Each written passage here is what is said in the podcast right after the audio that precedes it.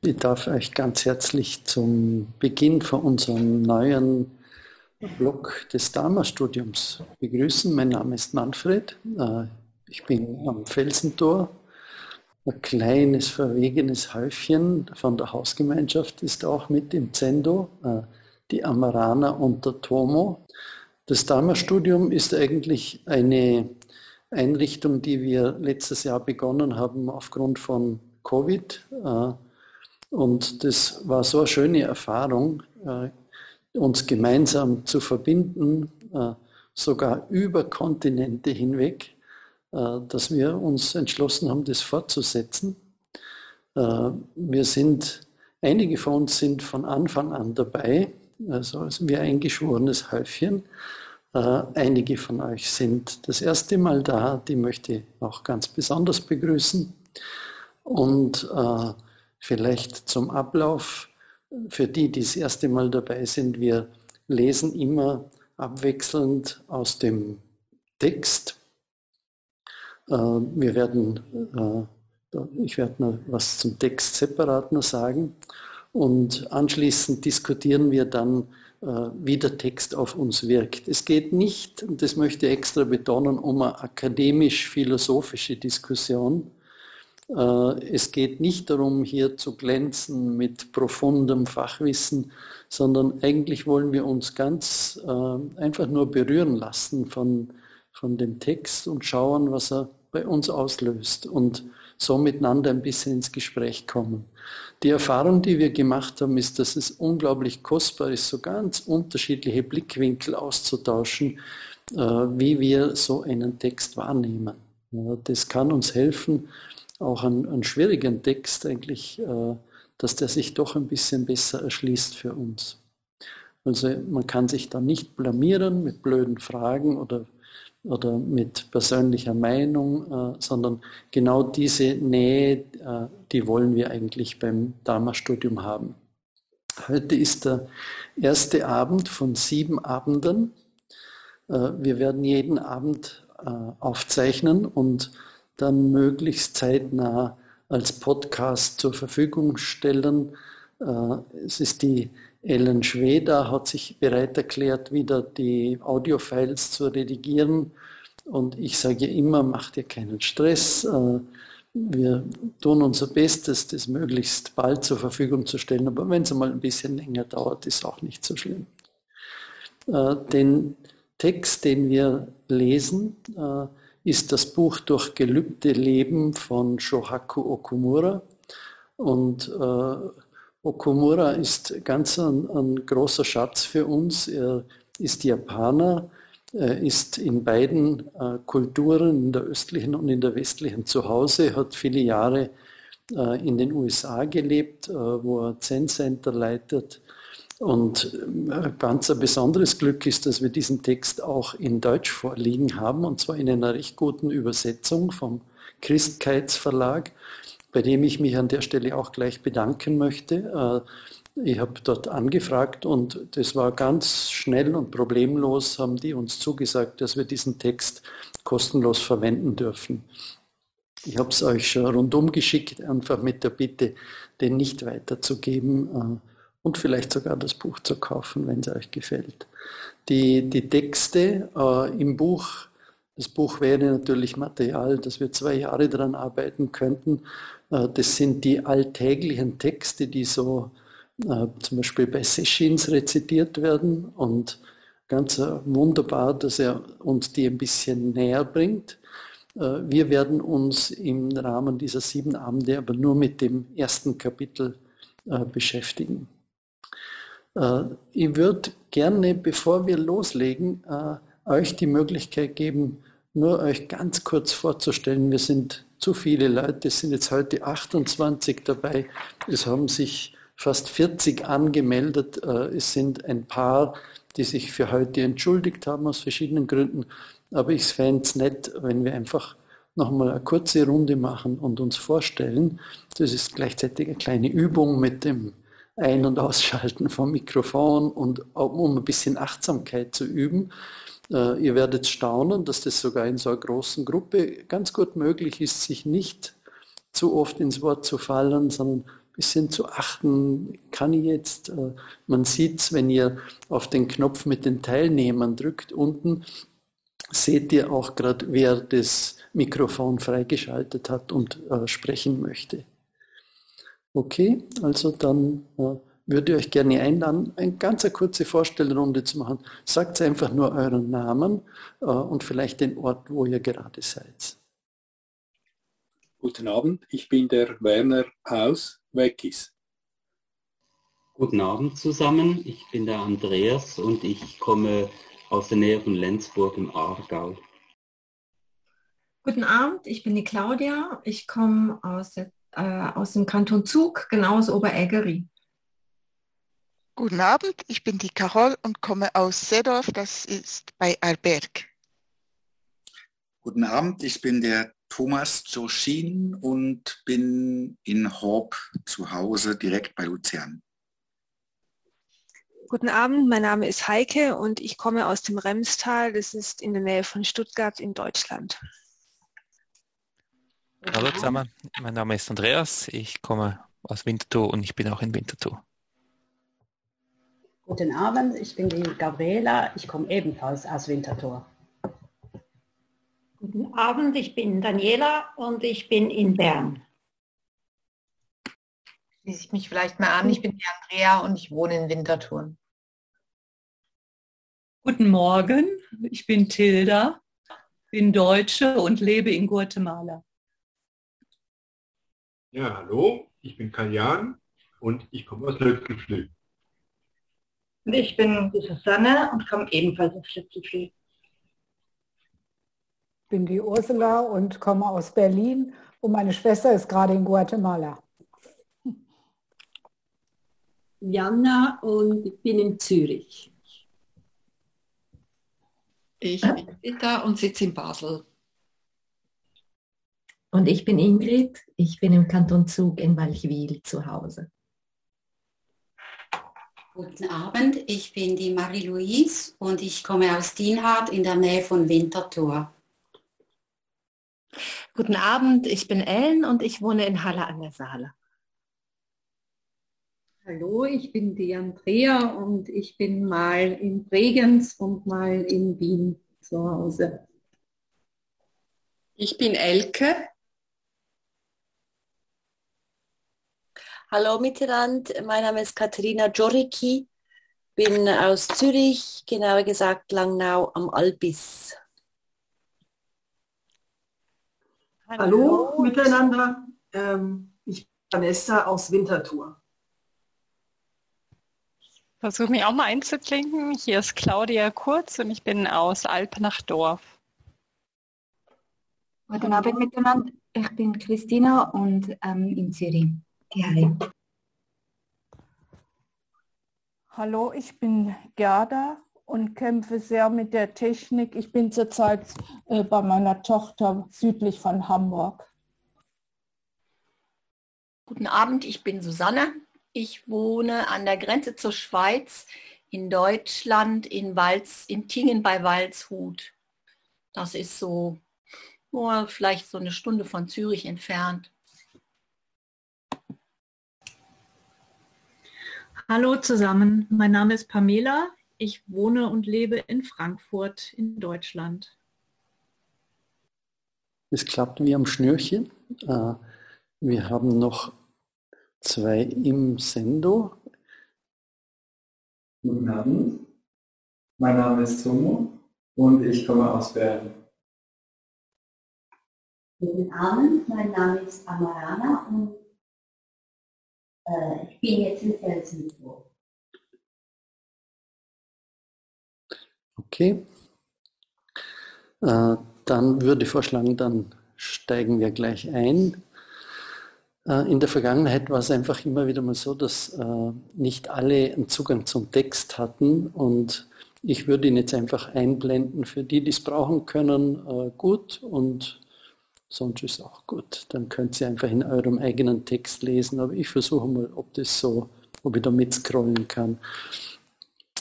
Ich würde jetzt einfach mal beginnen und den Anfang lesen Und dann würde ich euch einladen, so wie wir es jetzt schon gemacht haben, einfach Mikrofon ein- und ausschalten und äh, dass ihr euch beteiligt. Und wir schauen mal, wie weit wir kommen. Wir haben keinen wirklichen Zeitdruck. Äh, wenn zwischendurch Fragen auftauchen, würde ich euch eher raten, ein bisschen zu warten, dass wir dann den Text gemeinsam anschauen. Aber wenn jetzt ganz eine drängende Frage auftaucht, dann könnt ihr die natürlich jederzeit stellen. Also wir steigen ein, Kapitel 1, durch Gelübde Leben, die vier Bodhisattva-Gelübde. Es gibt zahllose fühlende Wesen. Ich gelobe, sie zu retten. Die Verblendungen sind unerschöpflich. Ich gelobe ihnen, ein Ende zu setzen. Die Dharmas sind grenzenlos. Ich gelobe sie zu meistern. Des Buddhas Weg ist unübertrefflich. Ich gelobe ihn zu verwirklichen. Ihr merkt schon, das ist jetzt nicht ganz die Übersetzung, die wir am Felsentor rezitieren, aber es ist kostbar, äh, verschiedene Versionen zu sehen. Ich habe euch ja den, den Felsentor-Text auch noch geschickt, aber wir widmen uns jetzt einfach mal diesem Text, so wie er da ist. Und ich lese noch den ersten Absatz dazu. Dieser Vers, der die vier Bodhisattva-Gelübde auf Japanisch Shigu Seiganmon vorträgt, ist einer der kürzesten, die wir rezitieren. Er ist zugleich einer der wichtigsten und eine Herausforderung, was sein Verständnis betrifft. Er ist zum Teil schwierig, weil die Bedeutung von Gelübde in diesem Vers von der gewöhnlichen Bedeutung, nämlich ein feierliches Versprechen oder eine persönliche Verpflichtung, abweicht. Im Buddhismus hat Gelübde eine viel weitreichende und komplexere Bedeutung. Um dies zu verstehen, müssen wir auf die Kultur des japanischen Buddhismus etwas näher eingehen. Eine meiner Erfahrungen mit den Schwierigkeiten, in die man sich begibt, wenn man von einer kulturellen Tradition in eine andere übersetzt, machte ich in Kyoto, wo ich ein Jahr lang in einem katholischen Konvert lebte. Obwohl wir nicht Teil der Gemeinschaft waren, wurden meine Familie und mir ein kleines Haus aus dem Klostergelände zur Verfügung gestellt. Eines Tages besuchte uns die Äbtistin des Konverts, Schwester Claria, in unserem Haus. Sie war eine sehr elegante alte Frau, eine Amerikanerin. Sie war seit mehr als 30 Jahren als Missionarin in Japan und sprach fließend Japanisch. Sie bat mich während einer Zusammenkunft der Nonnen im Konvent über die Rolle des Gebetes im Buddhismus zu sprechen. Da sie uns gegenüber so großzügig gewesen war, konnte ich nicht ablehnen. Ich begann also über Gebete im Buddhismus nachzudenken und stellte fest, dass es im Buddhismus keine Gebete gibt. Und auf diese Weise begann ich meinen Vortrag für die christlichen Nonnen. Wir haben keine Gebete im Buddhismus, aber Gelübde sind für Buddhisten von gleich wichtiger Bedeutung wie Gebete für Christen. So sprach ich über die vier Bodhisattva-Gelübde. Gebet, japanisch Inori, ist ein christlicher Terminus, der Zwiesprache, Kommunikation oder Einssein mit Gott bedeutet. Heutzutage gibt es viele katholische Priester, die Sazen praktizieren. Ishiro Okumura, nicht verwandt mit mir, praktizierte, bevor er katholischer Priester wurde, mit dem berühmten Rinzai-Meister Joen Nakagawa Roshi. Nakagawa Roshi ermutigt ihn, katholischer Priester zu werden und er hat auch weiterhin Zazen praktiziert. Mit 60 war er Oberhaupt eines Karmelitenordens in Japan. Er bereiste die Welt, gab in katholischen Gemeinden Unterricht in Meditation und schrieb ein Buch über Meditationspraxis innerhalb des katholischen Glaubens mit dem Titel Inori, das Gebet von dem auch eine englische Übersetzung Awakening to Prayer erschien. Pater Okumura gebraucht einen Ausdruck aus dem Alten Testament, Schweigen im Angesicht Gottes, um die Praxis des Sitzens in Stille zu beschreiben.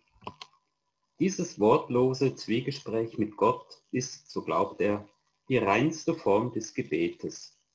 Auf einen christlichen Kontext bezogen halte ich das für wahr. Aber für mich ist Sazen keine Kommunikation mit Gott oder irgendjemandem anders. Ich sehe Sazen nicht als eine Art von Gebet. Das ist, eine Grund, das ist ein grundsätzlicher Unterschied zwischen Buddhismus und Christentum. Es gibt kein Objekt in unserem Sazen. Wir sitzen einfach nur. Als ich in einem Wörterbuch für japanisch-buddhistische Ausdrücke nachschlug, fand ich keinen Eintrag für Gebet Inori.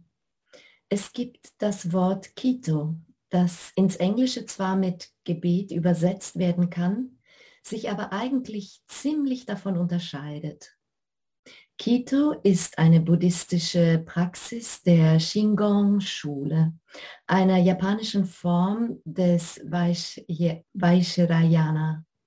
In Indien übernahmen Vajrayana-Buddhisten die Kito-Praxis, beeinflusst durch den Hinduismus. Hindu-Götter haben eine interessante Eigenschaft.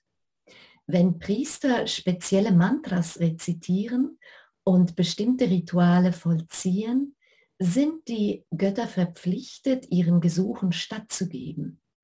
Im Vairayana, japanisch Shingon Shu, gibt es eine ähnliche Praxis. Die Gläubigen sitzen im Lotussitz, rezitieren Mantras und vollziehen Rituale.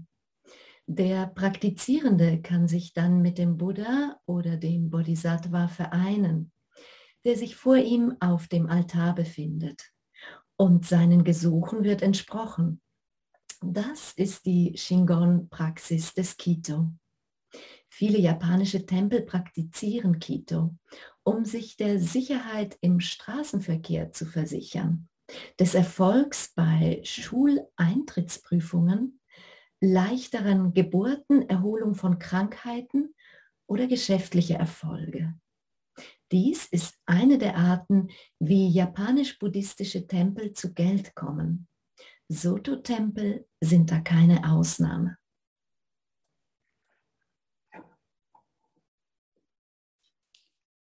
Ursprünglich gab es im Buddhismus so etwas nicht. Seit den Anfängen jedoch war besonders im Mahayana-Buddhismus das Gelübde für alle Bodhisattvas von wesentlicher Bedeutung. In der Tat war es Teil der Definition eines Bodhisattvas, dass es sich um ein, eine Person handelt, die durch Gelübde geleitet wird, anstatt von Karma. Karma bedeutet Gewohnheiten, Vorlieben oder ein wohlfeiles, zu Pass kommendes Wertesystem. Wenn wir heranwachsen, nehmen wir ein System von Werten aus der Kultur um uns herum auf, das wir einsetzen, um uns die Welt zu erschließen und Entscheidungen zu treffen. Das ist Karma und durch Karma geführt werden.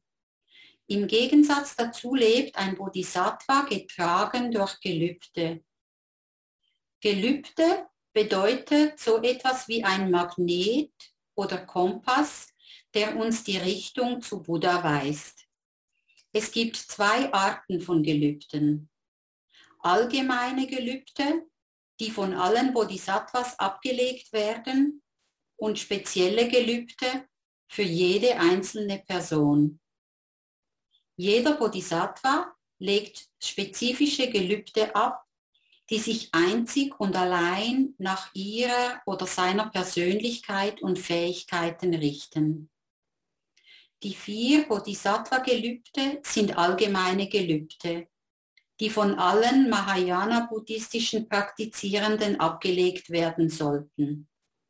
Wir müssen diese Gelübde leben. Das ist unsere Richtung. Ebenso sollte unsere Sitzpraxis Praxis auf diesen Gelübden beruhen.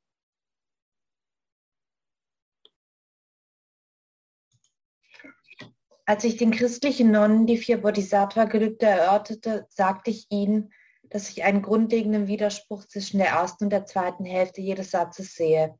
Es gibt zahllose fühlende Wesen, ich glaube sie zu retten. Aber wenn fühlende Lebewesen zahllos sind, können wir sie wohl kaum alle retten. Das widerspricht sich. Begierden sind unerschöpflich. Ich gelobe ihnen ein Ende zu setzen. Wenn sie unerschöpflich sind, wie kann ich ihnen dann ein Ende setzen? Das ist logisch unmöglich. Die Dharmas sind grenzenlos. Ich gelobe sie zu meistern. Wenn sie grenzenlos sind, können wir sie nicht vollständig meistern. Der Widerspruch im vierten Gelübde ist subtiler. Der Buddha-Weg ist unübertrefflich. Ich gelobe ihn zu verwirklichen. Wenn er so transzendent ist, können wir dann wirklich erwarten, ihn zu verwirklichen? Diese Widersprüche sind sehr wichtig und haben eine tiefgründige praktische und auch religiöse Bedeutung. Aber bevor ich sie erörtere, werde ich zu jedem Satz des Verses eine Erklärung geben. Ursprünglich waren diese vier Gelübde mit den vier edlen Wahrheiten verknüpft. Die ältere Version der Verse der vier Gelübde lautet folgendermaßen. Ich gelobe, es allen Menschen zu ermöglichen, von der Wahrheit des Leidens befreit zu werden. Ich gelobe, es allen Menschen zu ermöglichen, die Wahrheit über den Ursprung des Leidens zu verstehen. Ich gelobe, es allen Menschen zu ermöglichen, sich friedlich in der Wahrheit des Weges, der zur Beendigung alles Leidens führt, niederzulassen. Ich gelobe, es allen Menschen zu ermöglichen, in das Erlöschen des Leidens einzugehen. Das bedeutet, ins Nirvana.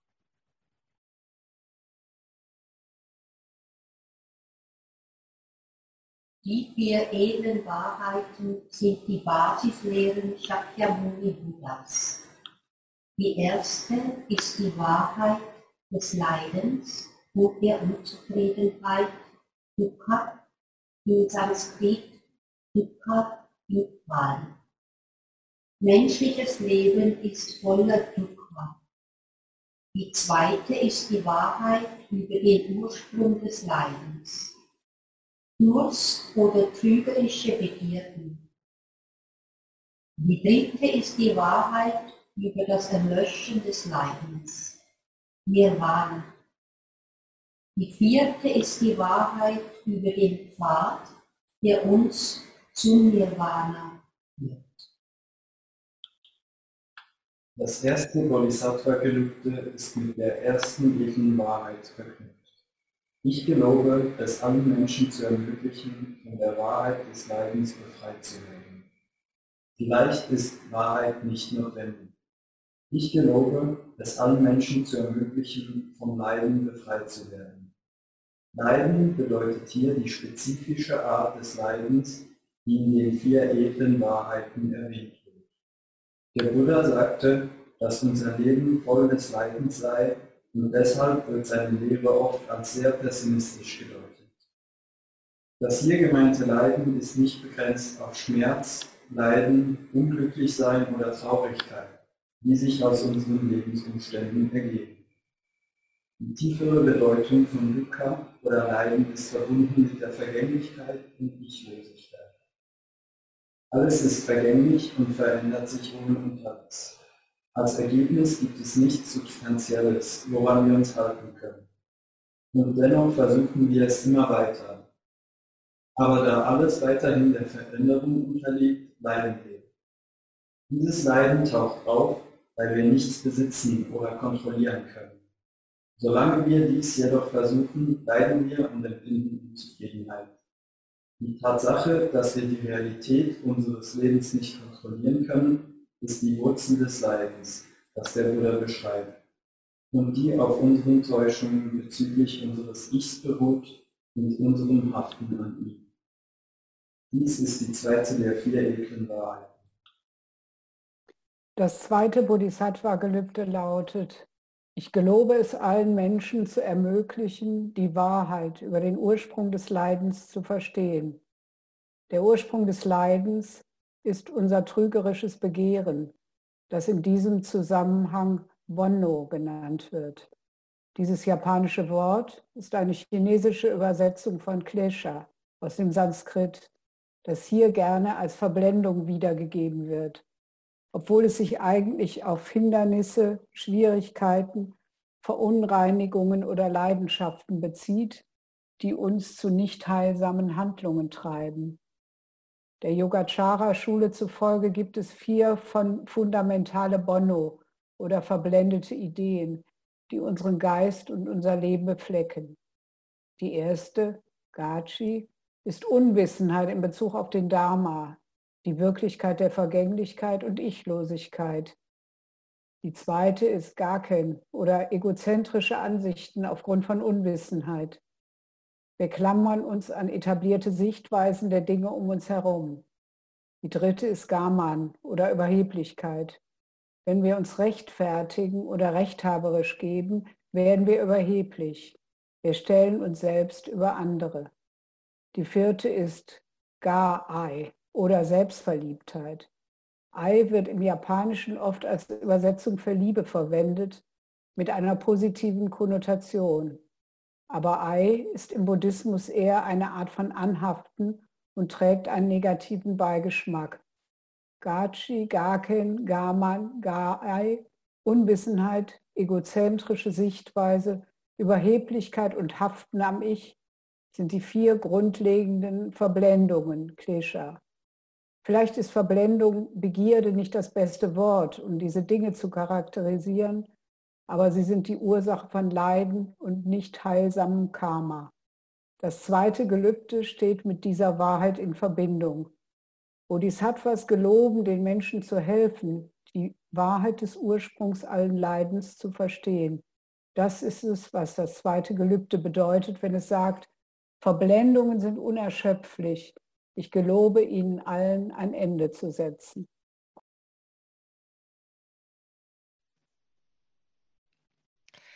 Das dritte Gelübde im älteren Vers lautet, ich gelobe es allen Menschen zu ermöglichen, sich friedlich in der Wahrheit des Weges, der zur Beendigung des Leidens führt, niederzulassen. Dies handelt von der vierten edlen Wahrheit, der Wahrheit von Marika, dem Pfad, der zum Nirvana führt. Die Reihenfolge der Wahrheiten unterscheidet sich in den zwei Versionen. Der genannte Weg bezieht sich auf unsere Praxis des achtfachen edlen Pfades. Rechte Ansicht, rechtes Denken, rechte Rede, rechtes Handeln, rechte Lebens, rechter Lebenswandel, rechtes Bemühen, rechte Achtsamkeit und rechte Meditation. Das dritte Gelübde hat mit der vierten edlen Wahrheit zu tun. Es allen Menschen zu ermöglichen, sich den Weg der Praxis einzuleben. Es beginnt mit die Dharmas sind grenzenlos. Das ursprüngliche Wort für Dharmas lautet hier Homon, Dharmator. Das sind die Lehren über die Wirklichkeit und über die Praxis basierend auf dieser Wirklichkeit. Die Dharmas sind grenzenlos. Ich gelobe sie alle zu meistern. Bedeutet, dass wir geloben zu studieren und uns im Weg der Praxis zu verwurzeln. Das ist die vierte edle Wahrheit und das dritte Gelübde. Eine ältere Version des vierten Gelübdes, der Weg des Buddhas, ist unübertrefflich. Ich gelobe, ihn zu verwirklichen, lautet, ich gelobe, es allen Menschen zu ermöglichen, Nirvana zu erreichen. Dieses Gelübde bezieht sich auf die dritte edle Wahrheit. In diesem Zusammenhang ist Weg eine Übersetzung von Bodhi, Erwachen, und nicht und Maga-Pfad. Der Weg des Buddha bezieht sich auf Buddhas Erwachen, Nirvana. Somit besagt dieses Gelübde, das Erwachen Buddhas ist unübertrefflich, aber ich gelobe, es zu verwirklichen. Das ist die Bedeutung der vier Gelübde. Es ist wichtig zu verstehen, dass sie unmittelbar mit den vier edlen Wahrheiten verknüpft sind, der grundlegenden Lehre Shakyamuni Buddhas. Es ist interessant, die ältere Version der vier Gelübde mit der Version zu vergleichen, die wir für gewöhnlich rezitieren. Noch einmal, die ältere Version lautet, ich gelobe, es allen Menschen zu ermöglichen, von der Wahrheit des Leidens befreit zu werden. Ich gelobe, es allen Menschen zu ermöglichen, die Wahrheit über den Ursprung des Leidens zu verstehen. Ich gelobe, es allen Menschen zu ermöglichen, sich friedlich in der Wahrheit des Wegs, der zur Beendigung alles Leidens führt, niederzulassen. Ich gelobe, es allen Menschen zu ermöglichen, in Nirvana einzugehen. In dieser Version der vier Bodhisattva-Gelübde bezieht sich ich auf einen Bodhisattva, der die Gelübde abgelegt hat, vom Leiden befreit wurde und die Wahrheit des Ursprungs allen Leidens verstanden hat. Dies ist jemand, der schon in der Praxis in den vier edlen Wahrheiten verankert ist. Jemand, der bereits in Nirvana weilt. Diese Gelübde sind für jemanden, der bereits erleuchtet ist. Der Vers jedoch, den wir für gewöhnlich rezitieren, ist noch einmal, es gibt zahllose fühlende Wesen, ich gelobe sie zu retten. Die Verblendungen sind unerschöpflich. Ich gelobe, ihnen ein Ende zu setzen. Die Dharmas sind grenzenlos. Ich gelobe, sie zu meistern. Des Buddhas Weg ist unübertrefflich. Ich gelobe, ihn zu verwirklichen. Diese Person hat noch unerschöpfliche Begierden oder Verblendungen und hat demnach noch einiges zu studieren und zu lernen. Diese Person hat noch nicht den Weg verwirklicht. Die Person selbst, er oder sie, hat immer noch unerschöpflich viele trügerische Begierden und deshalb gelobt die Person, sie zu eliminieren. Das ist nicht ein Gelübde, um anderen zu helfen, von unerschöpflichen Begierden befreit zu werden, die ältere Version ist das Gelübde eines bereits erleuchteten Bodhisattvas von jemandem, der über allen verblendeten, fühlenden Wesen steht und gelobt, allen Menschen zu helfen. In der neuen Version, der, die wir jetzt editieren, leiden wir noch, aber geloben, alle Wesen zu retten. Wir haben unerschöpfliche Begierde, aber geloben, sie zu beenden. Die Dharmas sind grenzenlos. Es gibt so viele Dinge zu erfahren und ja, wir geloben sie zu meistern. Wir müssen uns wirklich bemühen, die Dharmas zu ergründen, die Lehren und die Praxis, aber es wird uns klar, dass Praxis endlos ist. Und so beschließen wir, endlos zu praktizieren. Der Weg des Buddha ist unübertrefflich. Wir sind noch nicht erleuchtet, aber wir geloben dies zu verwirklichen. Wir sind gewöhnliche menschliche Wesen. Und dennoch, wenn wir diese vier Gelübde ablegen, sind wir Bodhisattvas. In der Realität sind wir gewöhnliche menschliche Wesen mit unerschöpflichen Begierden. Wir müssen die Lehren studieren und endlos praktizieren, Tag für Tag, Moment für Moment, um Buddhas Erleuchtung zu verwirklichen. Das ist unser Gelübde. Diese vier Gelübde ablegend sind wir Bodhisattvas. Wie gesagt, gibt es einen diesen Gelübden innewohnenden Widerspruch. Wir geloben Dinge zu tun, die unmöglich sind.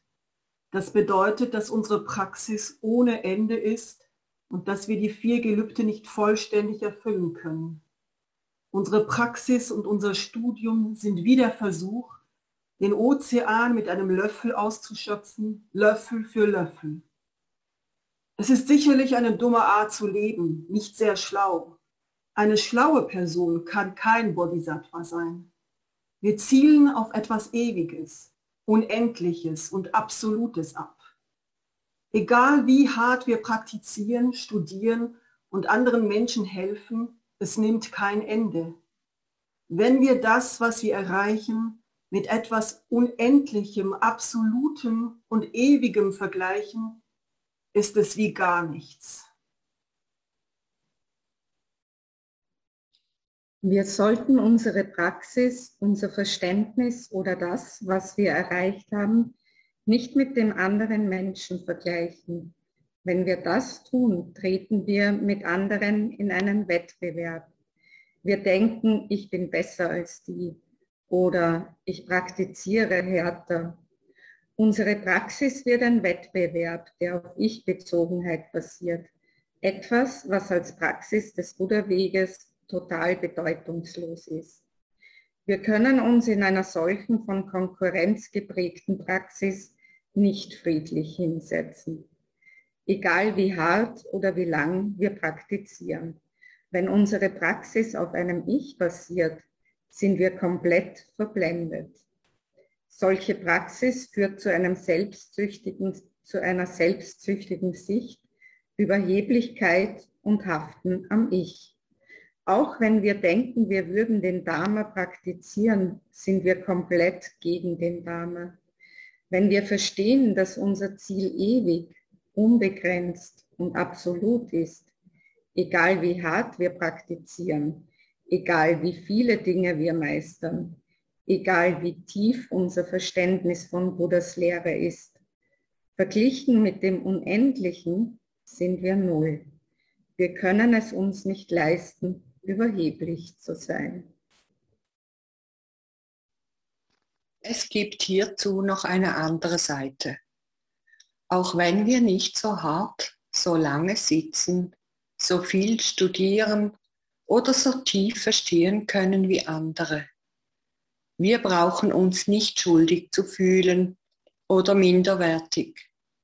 Verglichen mit dem Ewigen, dem Absoluten oder dem Unendlichen sind wir alle gleich Null. Es liegt eine sehr tiefe Bedeutung in unserem Vergleich mit dem Absoluten. Wenn wir uns auf diese Weise verstehen, wird unsere Praxis von auf Selbstsucht beruhender Konkurrenz befreit. Das ist ein überaus wichtiger Punkt. Wir können auf unsere Praxis nicht stolz sein, und wir brauchen auch nicht zu zerknirscht zu sein über unseren Mangel an Praxis oder Verständnis. Wir sind einfach, wie wir sind. Unsere Praxis ist es, einen weiteren Schritt auf das Unendliche, das Absolute zuzugehen, Moment für Moment, Schritt für Schritt. Dogen Zenei zufolge ist dieser eine oder sogar halbe Schritt in unserer Praxis die Manifestation der absoluten Erleuchtung. Das ist es, was er meinte, wenn er von nur sitzen oder Shikantasa sprach.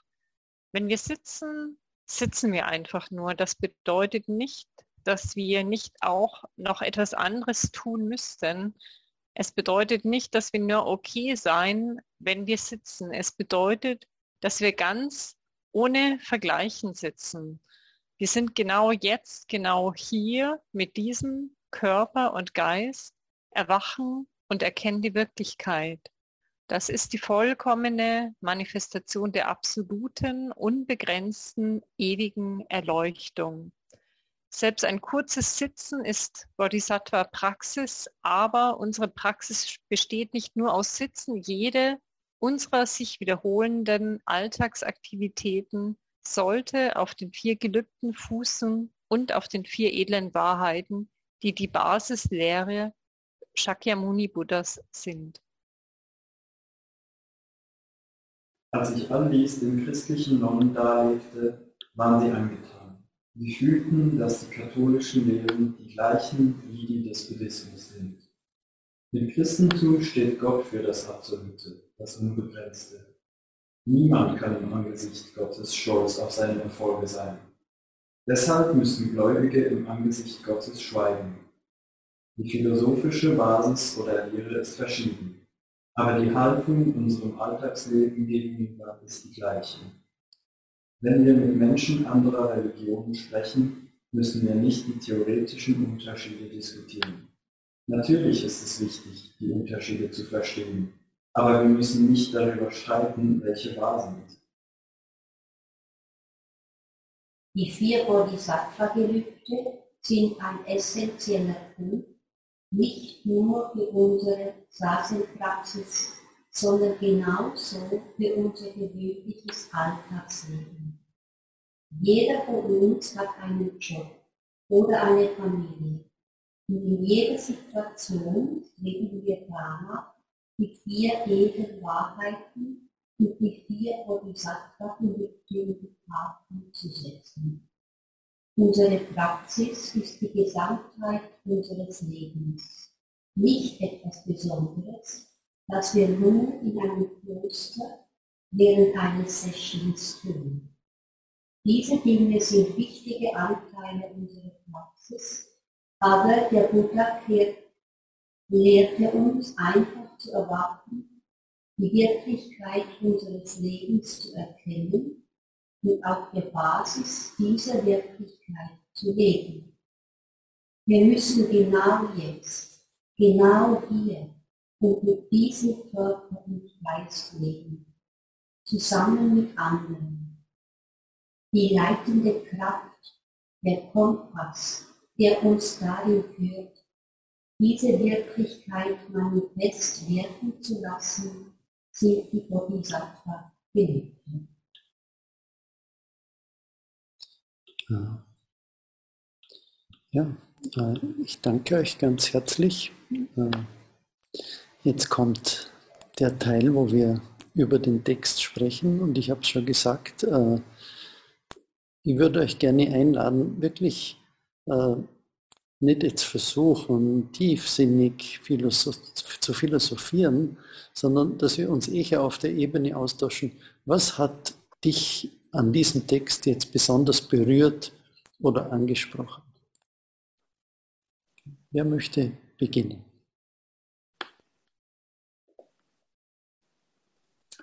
Also ich finde es sehr interessant, wie das aufgebaut ist. Es geht, äh, also wie er das schreibt, dass er ähm, in einem Kloster ist, in einem christlichen Kloster.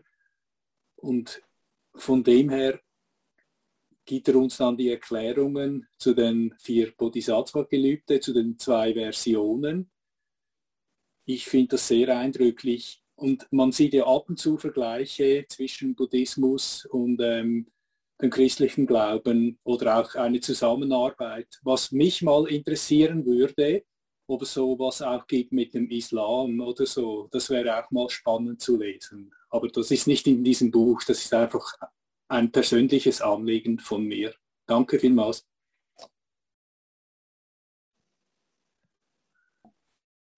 Für mich war das jetzt, als ich die alte Version gelesen habe, so, dass ich dachte, wie soll ich das denn machen, hier alle Menschen befreien und ähm, so viel Verantwortung für andere übernehmen.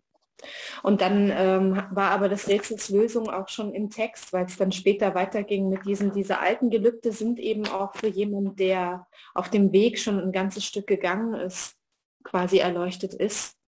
Und dann habe ich mich wiedergefunden in der Erklärung auf Seite 33, als es dann hieß, diese Person hat noch unerschöpfliche Begierden oder Verblendungen und demnach noch einiges zu studieren und zu lernen. Das hat mich dann sehr erleichtert zu verstehen, äh, dass die Gelübde, so wie sie jetzt in der modernen Version rezitiert werden, eher das sind, was für mich gilt.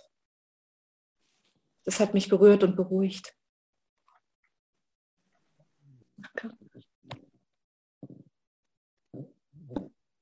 Hallo. Ich musste am Bruder David denken und wie er mir so ein wunderbares Beispiel ist, wie er die Gelübde einfach in einer Schlichtheit vielleicht lebt und sie sein Leben widmet. Ja, danke. Und ich bin über die Stelle gestolpert, ähm, da sagt, eine schlaue Person kann kein Bodhisattva sein. Finde ich sehr spannend, weil man ja oftmals denkt, wenn man sich gerade so ähm, mit dem Geistigen auseinandersetzt, dass es eine gewisse Schlauigkeit beinhaltet und man das mitbringen will. Und er bringt das eigentlich so schön zum Punkt, auf den Punkt, wie, die, ähm, also wie wenig man von sich selber halten soll, um diese äh, Gelübde auch zu leben. Und ähm, ja, ich fand das eine sehr schöne Stelle musste auch schmunzeln dabei. Ich fand es persönlich eben wie auch tröstlich, weil ich habe mich selber auch erwischt bei diesem eben sich minderwertig fühlen, wenn man das Gefühl hat, okay, ich, ich komme irgendwie wie nicht weiter, zu merken, nee, es ist, du, du löffelst den Ozean aus, Löffel für Löffel, Schritt für Schritt, aber du bewegst dich in die Richtung. Es geht darum, sich in die Richtung zu bewegen und nicht einfach dort angekommen zu sein. Und das, das nimmt einem gleich irgendwie wie so, eine, so einen gewissen Druck. Und es erzeugt so ein Gefühl von, von Leichtigkeit und Zufriedenheit auch. Ich habe irgendwann mal so einen Spruch gelesen, der lautet, die Dummen sind zu dumm, um das Buddha-Dharma zu verstehen. Die Mittelmäßigen sind zu banal, um das Buddha-Dharma zu verstehen. Und die ganz Gescheiten sind zu klug, um das Buddha-Dharma zu verstehen. Und in diesem Kontext gibt es auch eine Aussage von der Bodhidharma zugeschrieben wird, der sagte, äh, Buddhas halten keine Gelübde, sie brechen aber auch keine Gelübde. Und das gibt mir immer wieder in meinem ewigen Dahinstolpern immer wieder diesen Kick, um mich wieder einmal aufzuraffen. Was mich anspricht, das ist der Widerspruch manchmal, wenn ich auf dem Kissen sitze, ist ein Zustand, wo plötzlich das Gelübde aus diesem Zustand auftaucht. Als würde das Gelübde durch diesen Zustand sich selber entwickeln.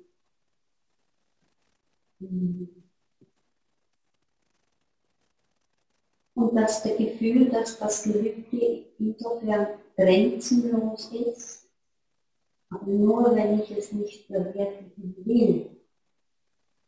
Es ist ein bisschen schwierig.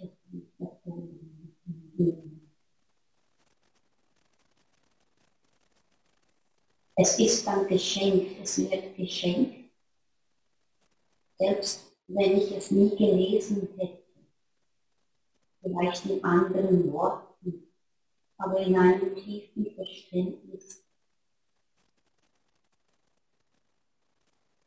Wie und wo ich mich unterstützend einbringen kann. Ich würde mich gern hier anschließen. Ähm, beim Widerspruch, ich bin auch eigentlich äh, beim, beim Widerspruch am ehesten, also am meisten hängen geblieben. Ähm, wir geloben Dinge zu tun, die unmöglich sind. Oder es heißt dann später auch noch, dass man sich eben nicht vergleichen soll, dass man nicht in den Wettbewerb treten soll. Und ich überlege, Dinge zu tun, die unmöglich sind, das ist ja,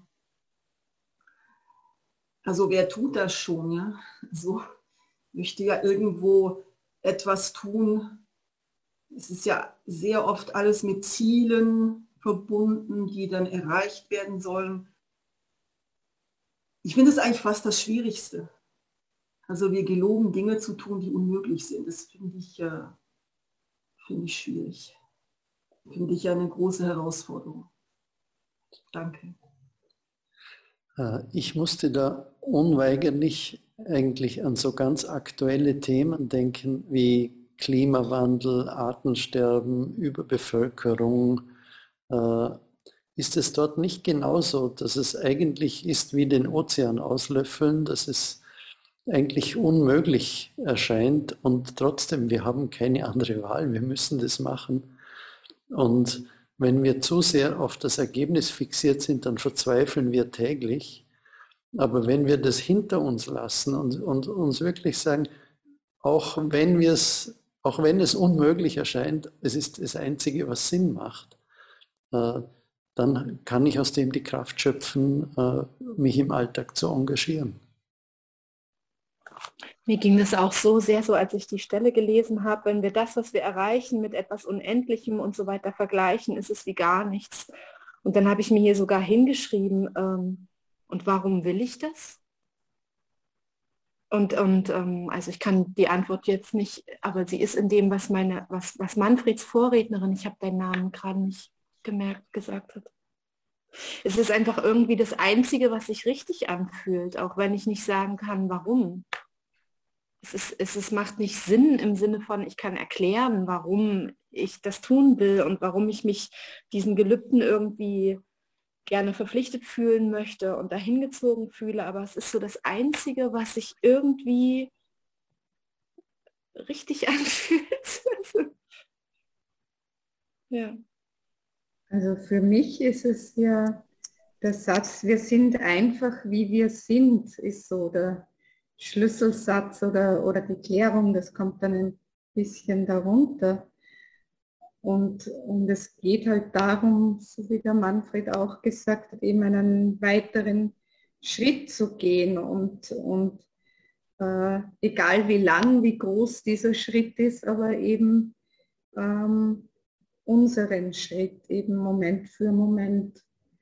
Das ist für mich so die Auflösung, wie man dann ähm, ja, einfach den Weg geht oder einfach sitzt oder einfach den Alltag bestreitet. Deshalb hat mich der Satz so angesprochen, also das Gelübde, ich gelobe es allen Menschen zu ermöglichen, sich friedlich in der Wahrheit des Weges, der zur Beendigung des Leides führt, niederzulassen. Dieses Niederlassen, das hat mich sehr angesprochen im Sinne von, ich kann mich darauf verlassen, ich kann sein lassen. Also ich habe damit diese Ideen irgendwie verbunden und fand das, ähm, ja, was ihr alle genannt habt, so beruhigend, entspannend. Muss aber auch sagen, dass ich dann sehr überrascht war, wie dieses Gelübde dann erklärt wurde, dass das nicht für uns ist, nicht für mich ist. Denn ich hatte es so verstanden, ich stelle mich niemanden in den Weg, um sich friedlich auf die Wahrheit des Weges zur Beendigung des Leides führt, niederzulassen. Also ich habe es so verstanden, indem ich äh, ja niemanden daran hindere durch irgendein Verhalten meinerseits. Ähm, so habe ich das jetzt verstanden. War dann ganz überrascht. Ups, ist ja ganz anders gemeint. Ich hatte äh, einmal eine Ahnung, äh, habe ich das Gefühl, davon, was mit dem ersten Alle Wesen zu retten gemeint sein könnte, als ich in äh, Tassahara im Zen-Kloster im Swimmingpool war. Und dort äh, ja, zappelten ganz viele Insekten auf der Wasseroberfläche hin, die ins Wasser gefallen waren. Und dann habe ich angefangen, die äh, nach und nach rauszunehmen und ans Ufer wieder zu setzen. Und es war so aussichtslos, weil es so viele waren. Aber eine ganze Zeit lang habe ich das einfach gemacht, einfach getan, obwohl es gleichzeitig so sinnlos war. Und da hatte ich das Gefühl, das ist damit gemeint, vielleicht diese Energie äh, zu haben, was auch Manfred gesagt hat, dann äh, nicht zu gucken auf das Resultat letztlich. Das erschöpft einen ja nur, sondern es einfach irgendwie zu tun.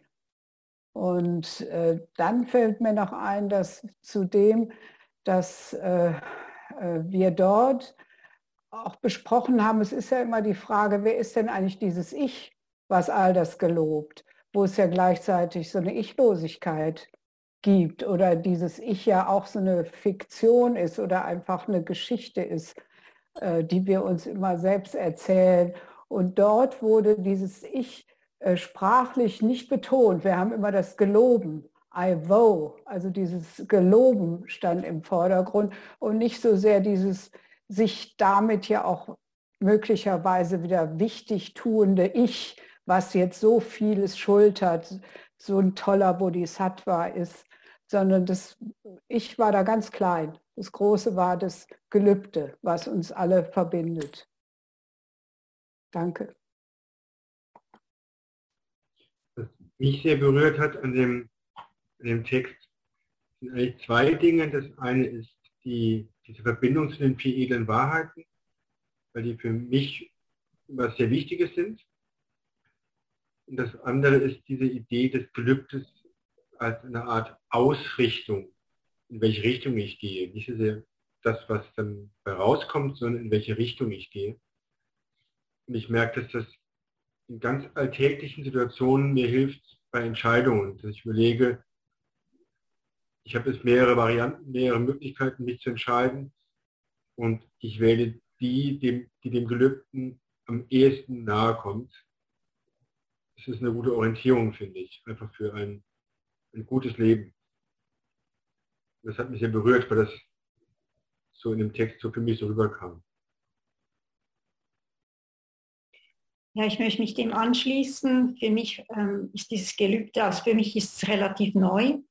Und für mich klang es jetzt auch so, dass es so wie Fixsterne sind, äh, nach denen ich äh, durchs Leben navigieren kann. Sie geben mir Orientierung und es geht jetzt nicht darum, eben sie zu erreichen oder zu erfüllen, so wie ich eben die Sterne am Himmel nicht erreichen kann, sondern ich kann sie immer wieder anschauen und sagen, ja, da in die Richtung möchte ich gehen. Und ja, ich, ich stelle mir vor, dass da eben auch das mit der Übung wichtig ist, dass man es regelmäßig eben übt, wie er das auch ähm, irgendwie noch erwähnt hat, oder dass man das ähm, immer wieder macht.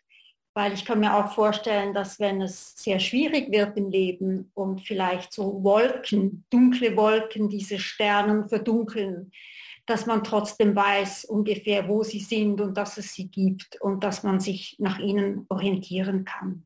Ja, danke.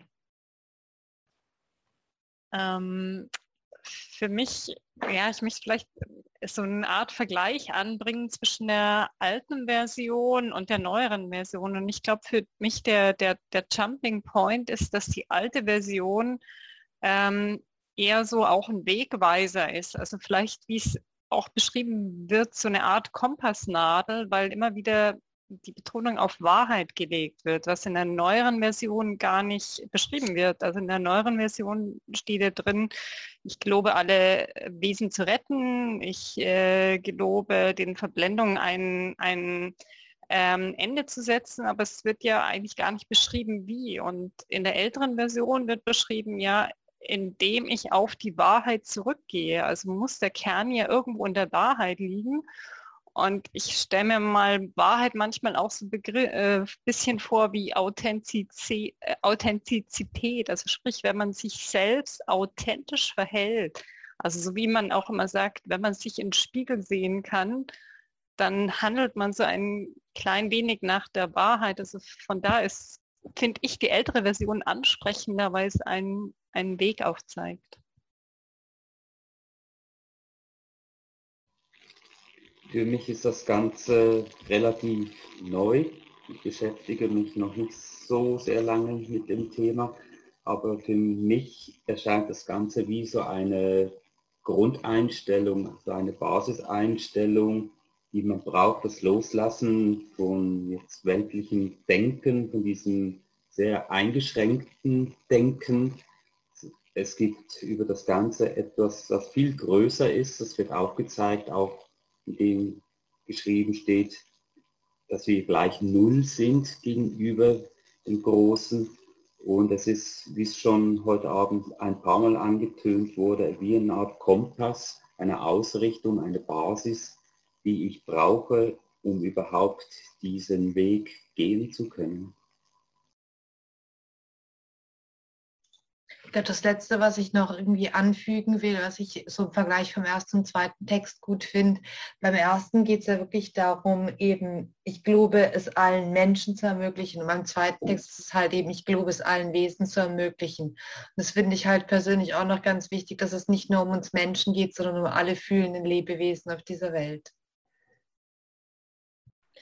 Ich habe gemerkt, dass es so der Vergleich zwischen dem äh, christlichen Glauben und dem äh, der buddhistischen Philosophie, da merke ich, dass da sowas, der Inhalt von beidem hat mich, da hat mich diese Barmherzigkeit so angesprochen, die da so durchkam für mich, weil ich ja auch wie so ein Maulwurf durch mich, durch meine Probleme arbeite oder feststelle, dass es vielleicht gar keine habe oder wie. Und das merke ich, das nimmt mir auch den Druck, aber es hat auch so was Barmherziges, dass ich eigentlich diejenige bin, die diesen Anspruch hat oder die mit sich ins Gericht geht und die sich verdammt, diese inneren Antreiber. Und wenn ich das jetzt so alles so, ja, das ergießt sich gerade alles so über mich. Und ähm, ich muss dazu sagen, ich habe ich vergesse die Gelübde auch sehr, sehr oft im Alltag, bis auf die Momente, wo ich sehr ärgerlich bin. Und da äh, merke ich, das ist jetzt alles halb so wild, was ich daraus mache. Es ist ja sowieso ganz anders, als ich das verstehe. Und ähm, es, es nimmt mir auch so, das macht mir irgendwie das Herz für mich selber auf und für die, für die Wesen, die, äh, ob die jetzt die Gelübde äh, kennen oder nicht, aber es tut mir irgendwie sehr gut. Danke. Bei mir ist eine, äh, ein ganz äh, blödes Bild aufgetaucht, eine Metapher, äh, die ich mit euch teilen möchte. Äh, die die Ursula hat ja gefragt, wo ist denn eigentlich dieses Ich, äh, das diese Gelübde macht? Und mir ist jetzt wirklich, als ich euch zugehört habe, ist mir so das Bild gekommen. Im Buddhismus verwendet man ja gern das, das Bild von Welle und Ozean, um den Unterschied zwischen dem Ich und dem großen Ganzen zu, zu illustrieren. Mir ist so das Bild gekommen vom Ich als dem Wasser in einer Badewanne und die Gelübde, das ist so wie die, der Stöpsel, den man zieht. Und wenn wir nach den Gelübden leben, wo das Wasser dann rausfließt und sich wieder mit dem Ganzen verbindet. Äh, ich würde vorschlagen, dass wir den Abend beschließen, dass wir einfach noch ein, zwei Minuten miteinander in Stille sitzen und dass wir dann äh, gemeinsam die Zufluchtnahme singen. Also ich gebe ein Glockensignal. Ich würde euch bitten, dass es euch bequem macht und dass wir noch ein, zwei Minuten miteinander in Stille sitzen und äh, diesen Text und das Gesagte noch ein bisschen nachwirken lassen.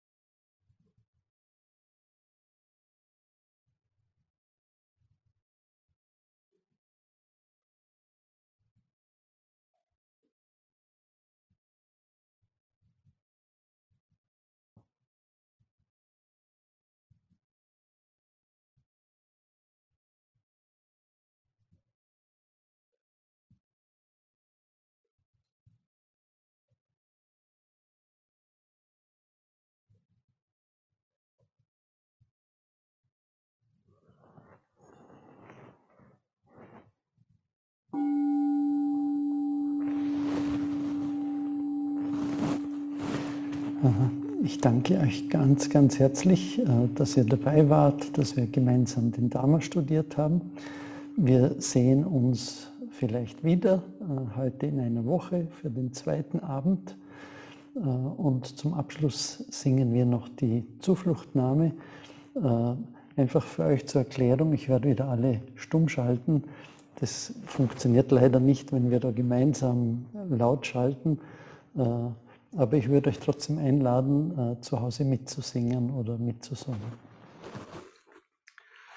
Buddham Saranam Gacchami Dhammam Saranam Gacchami Sangam Saranam gacchami. Tutiyampi Buddham Saranam gacchami. Tutiyampi Dhammam Saranam gacchami Tutiyampi Sangam Saranam Gacchami. Tatyampi Buddham Saranam Gacchami. Tatyampi Dhammam Saranam gacchami tatyampi sangam saranam gacchami